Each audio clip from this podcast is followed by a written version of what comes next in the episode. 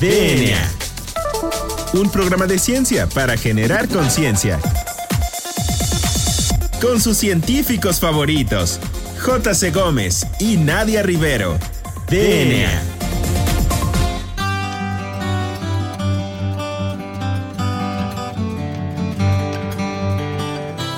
Hola, hola, hola a todos. Bienvenidos a DNA, un programa de ciencia para generar conciencia. Yo soy el doctor Carlos Berjan y me acompaña como cada jueves, y en este jueves especial, la doctora Nadia Rivero. Nadia, ¿cómo estás? Muy bien, Juan Carlos, muy buenas tardes a ti y a todo el auditorio que nos escucha hoy en el último día del año y en este último programa especial de DNA navideño. Muy bien, eh, pues eh, como les hemos platicado y platicamos en el otro programa, es un set de programas especiales porque, bueno, curiosamente cayó el programa en eh, días eh, festivos, ¿no? Y no íbamos a hablar, pues, o no íbamos a pasarlos por alto. Solo no olviden que estamos en la pandemia. Yo, yo no sé si estoy muy de acuerdo con eso de la nueva normalidad, porque, bueno, da una falsa percepción de que todo está igual, solo con algunas modificaciones. Pero eh, recuerden que estamos en una pandemia. Recuerden que sigue habiendo COVID, que sigue habiendo gente que se está muriendo en los hospitales, eh, médicos que están luchando y que ya están inclusive cansados de este contra toda este bueno contra todos los, lo que aqueja el COVID.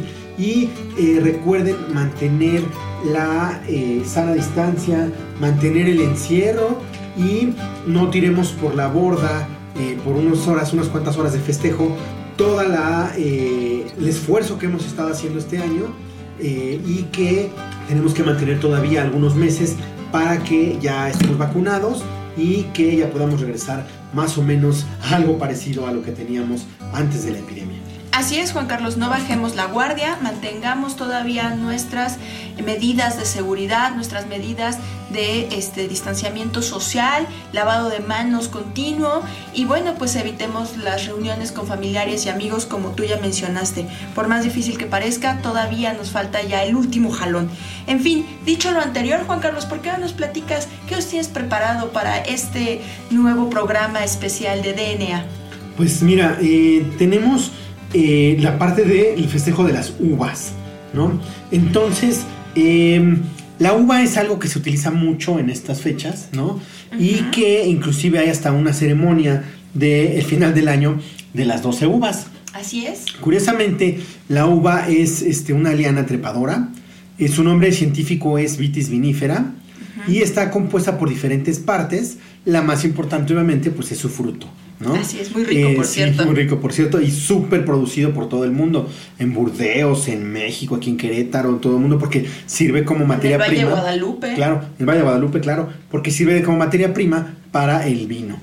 Eh, y otros, otros, no nada más el vino, ¿no? Pero bueno, ahorita tú nos platicas más de eso. Eh, 65% de la pulpa son azúcares de, la uva. eh, y su color o la diferencia entre la que sea la uva blanca y la uva morada es igual que en el caso de la flor de Nochebuena, las antocianinas, que son unos compuestos también que son polifenólicos. Los electrones se mueven muy rápido de un lado a otro por el, el, este, anillo y entonces hacen esos colores tan particulares que tienen, ya sea que sea morada y si es blanca es que no tiene antocianinas y por eso no tiene ese color, ¿no? Entonces, eh, eh, algo interesante es que tiene algunos flavonoides eh, y algunas antocianinas como la cianidina y la delfinina que le dan ciertas propiedades como antioxidantes. También tiene eh, terpenoides que le da el aroma, el geranol, el, el neroliol y el linalol le dan ese aroma tan particular a las uvas. Y tiene otros compuestos que se llaman taninos, que son los compuestos con unas estructuras muy particulares, que eh, son galoteaninos y el, el- eligatoninos, que eh, son taninos condensados y que le dan la propiedad astringente o la propiedad como acidita, sobre todo algunos tipos de uvas. Y que también son los responsables de los dolores de cabeza, ¿no, Juan Carlos? Claro, claro, claro, sí, porque te sube la presión y bueno, te duele la cabeza. Entonces, eh, también el, el ollejo, ¿no? Que tiene, eh, tiene una cera muy particular que se llama pruina. Y esa cera es la que tiene en su, este, que es cuando la muerdes, que te- tiene esa como propiedad así particular, muy, Como, muy particular. como pegajosita. Pegajosita, sí, Es esa cera que tiene sobre todo eh, algunos alcoholes y algunas parafinas y que es una parte muy importante de la parte externa de la uva. Bueno, y que esto es muy importante mencionarlo porque algunas veces las personas cuando las ven en los supermercados creen que son ceras eh, de, o de origen pues artificial que las ponen los supermercados y no, o sea, realmente es, es una cera natural. Sí, claro, y de hecho hay mucha información de, de la uva por lo mismo que te digo, como tiene años, años de este que se producen uvas y que este se utilizan para diferentes bebidas, entonces bueno, sabemos muchísimo de la uva, de su producción y en México, bueno, pues tenemos también una parte importante de la producción de uva, como tú mencionabas, tanto en Querétaro como en el Valle de Guadalupe. Incluso también se ha estado pues investigando mucho acerca como del microbioma de la uva, porque tiene particularmente unas cepas de, de este, de levaduras que están involucradas en el proceso de fermentación para hacer todas estas bebidas alcohólicas. Claro, y este algo también importante es que bueno, consuman este local y bueno, los vinos mexicanos son muy buenos, entonces pues si pueden consumir vinos mexicanos, bueno, pues también está, está la recomendación. Así es, Juan Carlos. Ahora, eh, algo que me, me, parece muy curioso y que tengo que mencionarlo, pues es la, la, el simbolismo y la tradición de las 12 uvas. Fíjate que esta tradición es una tradición ibérica, ¿sí? Eh, y es una tradición no muy vieja, por ahí de los 800. ¿No? No es tan vieja. Sí, no, no es una tradición pagana ni nada por el estilo, como luego por ahí lo quieren poner, ¿no? Pero es una tradición en la que se toman 12 uvas por campanadas. ¿Y de dónde viene? Fíjate que el alcalde de Madrid de 1820 algo, me parece, José Abascal y Carredano, eh, impuso una cuota porque la gente salía a recibir a los Reyes Magos, Entonces, en esas épocas, ¿no? Sobre todo los, este, los foráneos, entonces salían en Madrid y hacían mucho escándalo, era una excusa para hacer mucho ruido, para beber, para hacer lo que le diera a uno la gana en la festividad, y entonces decía que molestaban a las familias burguesas y aristócratas de la parte del centro que vivían en sus casas en el centro de, este, Madrid. Entonces impuso que eh, si salías tenías que pagar eh, una cuota de no sé cuántas pesetas por estar en, en, la calle. Entonces, de esa manera, privó a muchos madrileños de un festejo súper tradicional que ellos tenían, no de salir, porque no nada más lo hacían los foráneos, sino que mucho madrileño que no tenía tantos recursos como las familias burguesas y aristócratas, salía y este, festejaba en esta época o según con sus hijos salía a recibir a los Reyes Magos. Entonces los privó de eso y eso les dio tanto coraje a los madrileños que en un grupo se juntó y salieron a ironizar a las familias aristócratas que estaban muy afrancesadas uh -huh. y comían, tomaban champán y comían uvas en esa época. Y entonces salieron a ir para ironizarlos. Lo que hicieron fue salir a la Plaza esta del Sol, pararse debajo de eh, la, este, el relojito que tienen ahí, ¿no? Y al, eh, cada que esto, tomaban una, una uva y tomaban champán, cada que daba un este, campanazo eh, al final de la, este, del año. Las últimas 12 campanadas se tomaban este, las uvas, ¿no? Y este, con eso ironizaban a las familias aristócratas, ¿no? que estaban súper enojadas porque como estaban esos ahí este, burlándose y tomando champán claro. en la calle. Pero ¿no? ¿ves dónde trascendió sí, ¿no? esa tradición? Algo curioso es que después otras comunidades que se empiezan a dar cuenta de eso, sobre todo en Cerdeña y en Extremadura, uh -huh. se empiezan a dar cuenta de, de, la, de, eso, a ellos se les quedaban muchas uvas y empiezan a, a estimular porque se haga la, este, se siga eh, como, se mantenga esa tradición y, y bueno, pues a, a hoy en día eh, hay muchos países que lo hacen, ¿no? Uh -huh. ¿no? No dejemos esta bonita tradición, a mí me gusta mucho, ¿no? Se comen 12 uvas, cada una simboliza un deseo eh, a lo largo de los meses, ¿no? Y bueno, con eso ayudas a la producción de las uvas, ¿no? Y a que se mantenga este, la comercialización de las uvas. Y bueno, es una tradición muy bonita y que no es tan, este, antigua. Así es, Juan Carlos, pues sigamos manteniendo viva esta tradición tan bonita y tan interesante y que bueno, al final parece que fue una buena anécdota de la ciudad de Madrid. Y bueno, platicabas tú acerca del champán, que es una bebida pues muy común para festejar el fin de año. Entonces ya todos sabemos que el champán es un vino espumoso que se elabora con el método champanois en la región de Champaña, al noroeste de Francia. Y de hecho, el nombre champán está protegido por denominación de origen y esta denominación de origen es una certificación francesa que garantiza que solamente la producción de esta región de Champaña puede llamarse este champán. Otra, cualquier otra cosa que sea muy similar o que tenga características muy similares al champán es un vino espumoso nada más. Oh. ¿Ok? Entonces, es, es, es, este, muy importante aquí mencionar que el champán es un ensamblaje de varios tipos de uvas. Tú mencionabas que hay diferentes tipos de uvas, que son blancas y que son este, eh, moradas, ¿no? Entonces, aquí el ensamblaje principal, que es como la composición de varias uvas que conforman el champán, pues son eh, diferentes tipos de uvas blancas. Y este champán se conoce desde los romanos como vinum titilum. Y titilum es porque tiene estas burbujitas que van titileando, que titilean, que dan esos oh. destellitos, y por eso lo denominaron así los romanos. Sin embargo, fue hasta el siglo XVII que el, vinum, que el titilum se hizo famoso en París y en este, Londres. Ajá. Y se siguió llamando así vinus titilum porque si se le denominaba champán, se hacía referencia a las este, tierras baldías o tierras fuera de este, París. Después, en el siglo XVII, se este, hizo todavía más popular en toda Europa y bueno, para 1660 se comenzaron a embotellar las, este, el, líquido del champán tras la primera fermentación para conservar el aroma y todas las propiedades de esta bebida tan deliciosa.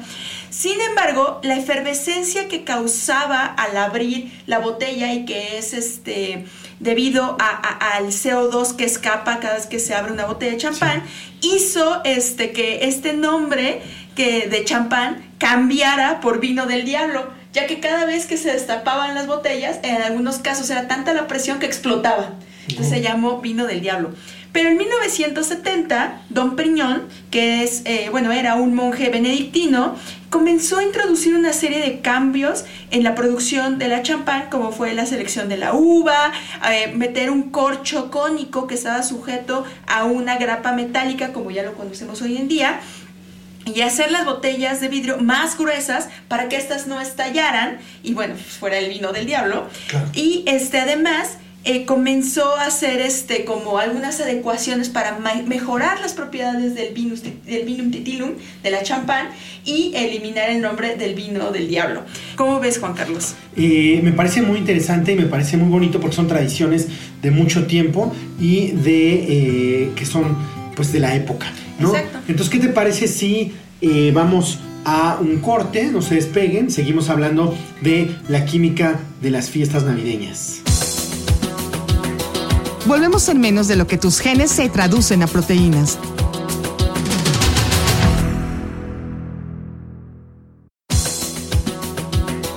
Ya recargamos ATP. Continuamos.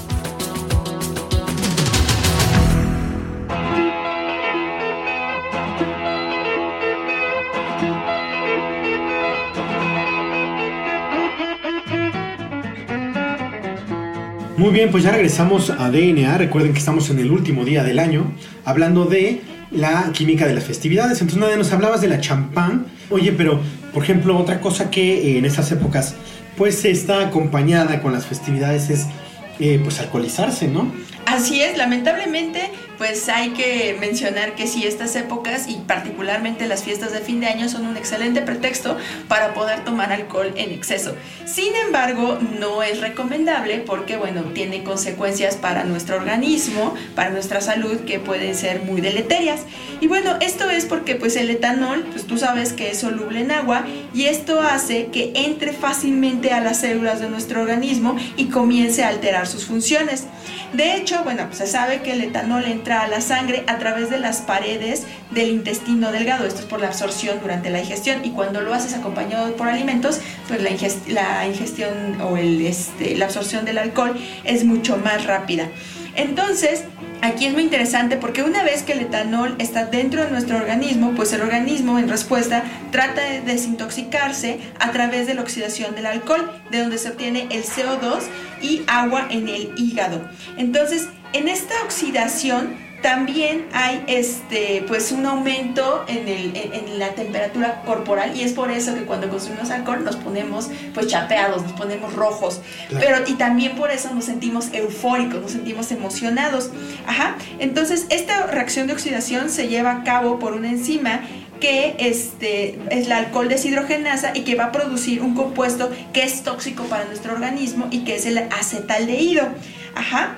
Entonces, cuando hay un exceso en el consumo de alcohol, hay que recordar que el hígado no es capaz de metabolizar todo el alcohol de un golpe, sino que es capaz de metabolizar cierta cantidad cada hora. ¿Y de qué depende este metabolismo? Ah, bueno, pues de la cantidad de este alcohol deshidrogenasa que tengamos en nuestro organismo. Entonces, hay que recordar aquí que, bueno, hay varios estudios en donde se ha demostrado que este, las mujeres y las personas asiáticas tienen una eh, menor función en su alcohol deshidrogenasa y es por eso que cuando consumen alcohol se emborrachan más rápido. ¿Cómo ves? Pues muy interesante, sobre todo esa parte de este metabolismo del hígado y lo que mencionas de que el hígado no puede metabolizarlo todo. Así es. Y bueno, ¿y qué pasa con este acetoaldehído que es muy tóxico? Bueno, pues se queda en la neurotransmisión de nuestras neuronas, lo cual dificulta la sinapsis y esto repercute en que nuestros movimientos sean más torpes. Entonces, por eso que cuando nos ponemos borrachos, pues empezamos a caminar de un lado, no coordinamos o tenemos problemas incluso para articular palabras adecuadamente. Pero una vez que tenemos el acetoaldehído, una pequeña parte se puede oxidar a acetoacetato y este acetoacetato es también un poco tóxico porque va a inhibir la oxidación de los ácidos grasos, aumentando la grasa en el hígado y esto va a repercutir posteriormente en que las personas tengan ah, este, un hígado graso. Y esto es porque, bueno, si acompañamos el alcohol con una este, ingesta de alimentos altos en grasas saturadas, bueno, pues el hígado no va a, ser, no, no va a poder este, pues, oxidar uno u otro, consumirlo adecuadamente y las grasas, pues lamentablemente se van a acumular en el hígado. Entonces, bueno, ya saben, si consumen este, alcohol, procuren no consumir este, grasas en exceso para no tener problemas en nuestros organismos posteriormente. Y este, de hecho, tampoco es este, recomendable eh, consumir este, carbohidratos. ¿Cómo ves, Juan Carlos? Pues muy, muy bien, muy importante para sobre todo por si alguien quiere tomar y este alcohol en exceso. Y bueno, si van a tomar alcohol se les recomienda consumir eh, bebidas que sean este, destiladas, ya que estos van a este, afectar menos al, al, organismo que las bebidas que son que, este, que no son destiladas. Y bueno, de hecho dicen que la mejor bebida para consumir en estas épocas es el vodka, porque no te va a traer tantas consecuencias tan este, dañinas al organismo como otros este, vino, como otras bebidas alcohólicas. Y bien, Juan Carlos, ¿tú qué nos tienes preparado para esta segunda parte del programa? Pues mira, yo quería hablar, como tú dices que soy, soy, químico, como bien dices, y me gusta mucho toda esta parte, quería hablar de algo que es muy característico de esta época, que son los fuegos artificiales. Entonces, eh, siempre han caracterizado al final del año o en algunas festividades que, este, por ejemplo, en Nueva York se ve así que, que, está la bolita esta y salen cuetones y todo, ¿no? Entonces, siempre se ha caracterizado los fuegos artificiales y se ve que son de diferentes colores y que hay, este, inclusive hasta estas este, exhibiciones, ¿no? Entonces, fíjate que los fuegos artificiales eh, funcionan igual que un cañón, ¿no? Tal cual como un cañón. Entonces, tienen diferentes sustancias que los componen. Una de las sustancias son oxidantes, que son los que generan la reacción de combustión que está necesaria en, la, este, en, el fuego artificial. Y son nitritos, cloratos y percloratos. Esos son uno de los componentes de los fuegos artificiales. Otros son las sustancias reductoras. Esas actúan como combustibles y reaccionan con el oxígeno liberado de, este, de las sustancias oxidantes. ¿sí? Y generan unos gases calientes que son los responsables de, eh, de los fuegos. Principalmente están formadas por carbono, por azufres, que generan CO2 o generan este, algunos sulfatos, que es lo que también por eso contaminan y por eso luego después de cada 15 o después de cada fin de año dicen, bueno, hay contingencia porque hay una cantidad de CO2 o de CO2 espantoso en el aire. ¿sí? Entonces, bueno, sustancias oxidantes, sustancias reductoras, unas hacen la combustión, otras reaccionan con esa combustión, ¿no? Y Ahí vienen otros, bueno, hay algunas otras este, sustancias que van también ahí, como algunos aglomerantes, algunos compuestos que los protegen en la, de la humedad, porque algunos se hacen cuando está lloviendo, ¿no? Entonces, a veces está lloviendo y no importa lanzar los cohetes porque están protegidas con algunos compuestos para la humedad. Depende de la casa que te venda el, este, los fuegos artificiales, ¿no? Ahora, hay este, algunos unos compuestos que son los responsables de los colores tan particulares que tienen los este, los fuegos artificiales. Y esos son algunas sales de metales, derivadas de metales, que van también en la sustancia. ¿sí? Entonces, por ejemplo, ahí hay algunos derivados de litio que, tienen los, que le dan los colores rojos, algunos derivados de cobre que dan los colores azules, de circonio que dan los colores violeta y de eh, hierro que dan los colores dorados tan particulares que tienen. ¿sí? Ahora, eh, cómo, hasta ahí ya ese es más o menos como cómo compone ¿no? un fuego artificial y qué compone un fuego artificial, sustancias oxidantes, reductoras ¿no? y algunos metales. ¿sí? Eh, algo interesante es que los, este, cómo, cómo es la incandescencia o cómo es que está la lucecita que se ve cuando salimos y vemos los fuegos artificiales. Eh, pues es por dos procesos. Uno que es el proceso de incandescencia, que es emisión de la radiación, como consecuencia de la alta temperatura. Y eso genera los colores naranjas y blancos. Y el otro es la luminescencia, que es la que genera los metales, la combustión de los metales, porque estos metales que les mencioné que están en las sales, lo que hacen es que es, tanta la energía que se genera que eh, excitan a los electrones del metal, eh, sus electrones saltan de un estado de energía y después regresan. Y el momento de regresar, emiten la energía que está a diferentes ondas y es la que genera las diferentes luces que podemos este, observar al espectro de luz que podemos ver con nuestros ojos. Oye, qué interesante, Juan Carlos. Pues sí, pues ya pasamos por un recorrido de todas las festividades, cómo es que festejamos comiendo mucho, comiendo grasas, comiendo carbohidratos, aumentando este, las bebidas alcohólicas, viendo los fuegos artificiales, poniendo un arbolito de Navidad perfecto con las ecuaciones que les platicamos en el programa pasado. Entonces, bueno, pues ya vimos que de manera consciente o inconsciente, pues la ciencia subyace a todos los fenómenos en nuestra vida cotidiana, incluso la ciencia pues ya vimos que está presente en las fiestas navideñas y en las fiestas de fin de año.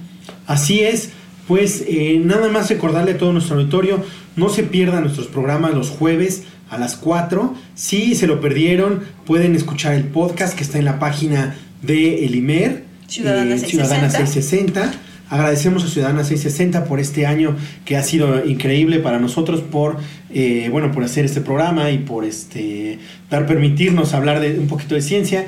A nuestra gerenta Claudia, a nuestro productor Hernán y a eh, toda la gente del IMER que nos ha ayudado y que de una u otra manera ha hecho posible que este programa eh, salga al aire y que bueno pues estemos en el aire ya este para este próximo año que eh, bueno vamos a continuar hablando de ciencia vamos a continuar con muchos temas interesantes vamos a hablar de algunas cosas de política científica de algunos otros temas muy interesantes de fermentación de VIH eh, y de algunos otros temas. Entonces bueno pues no se pierdan DNA este próximo año. Así es nos esperan nuevas este, sorpresas y sobre todo que vamos a seguir dándole voz a los científicos que hacen la ciencia en México, más allá de explicar la ciencia, que eso ya hay muchísimos programas. Así es, y que no, bueno, no queremos que sea un programa en plano donde nada más sea como la ciencia es, sino que bueno, vean que atrás de la ciencia, atrás de la noticia, siempre hay alguien que está y bueno, que nos platique qué es lo que piensa de eso. Exacto, que la ciencia es divertida y bueno, pues nos seguimos escuchando en el próximo año. Feliz fin de año. Feliz fin de año y pues eh, mantengan la sana distancia. Esperemos que el próximo año sea muchísimo mejor, sea el año de la vacuna. Y bueno, pues esperemos que ya se acabe esta pandemia. Yo soy la doctora Nadia Rivero. Yo soy el doctor Carlos Berjan. Y esto fue DNA. Feliz fin de año.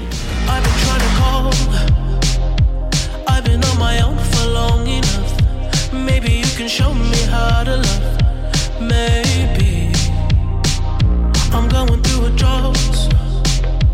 You don't even have to do too much. You can turn me on with just a touch, baby. I look around since city's cold and empty.